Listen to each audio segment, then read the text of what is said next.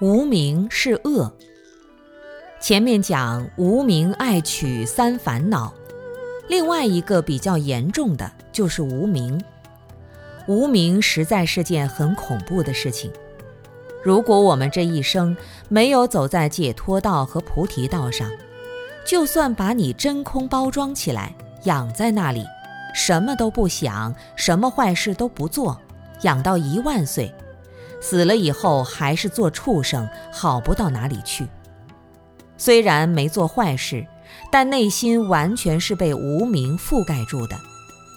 你的生命在无名的这条道上走，是乌云密布的，就像在黑夜里走路。生命中所有的善根功德都显发不出来，好的东西发现体会不了，那还叫好人吗？